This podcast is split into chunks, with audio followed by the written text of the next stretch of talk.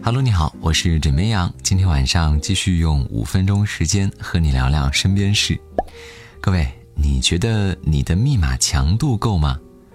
近日，数据安全服务公司 SpellishDate 公布了2019年度最差密码排行榜，一二三四五六个一，一二三三二一及 Password 等密码均榜上有名。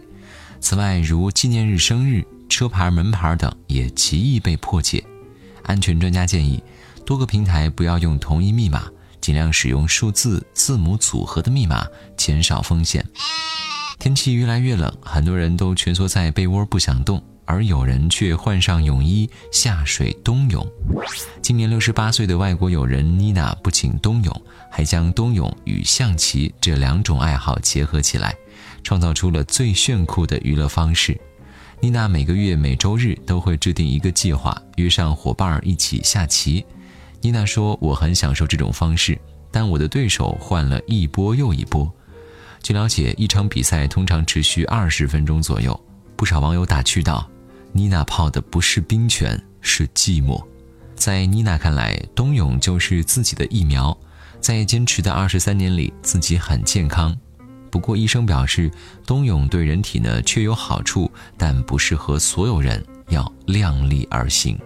这生病住院的人都希望自己早日健康出院，但是最近陕西西安一医院呢，却在病人出院之前开设了一堂考试，考不过的不允许出院。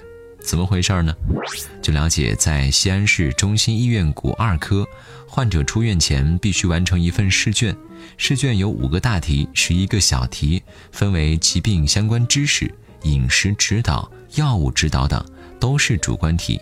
医生表示，至少达到八十五分才能出院，如果没有达到八十五分，会继续进行健康指导。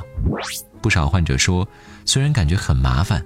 但是他们也愿意参加这样的考试。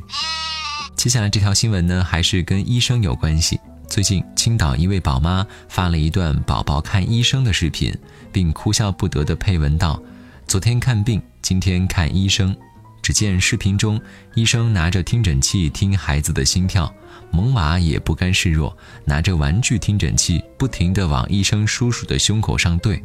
医生十分专业又耐心，萌娃也一脸的严肃认真。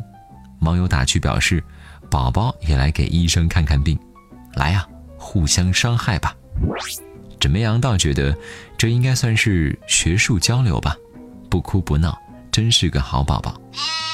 接下来是每天暖新闻时间，在长沙南大桥小学门口的门卫室里，柜子上堆放着三十多把雨伞，供全校师生免费借用。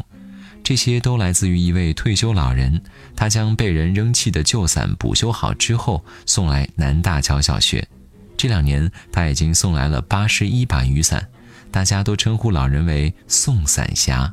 大家只知道老人是开关厂的一位退休职工，其他信息老人却不愿透露。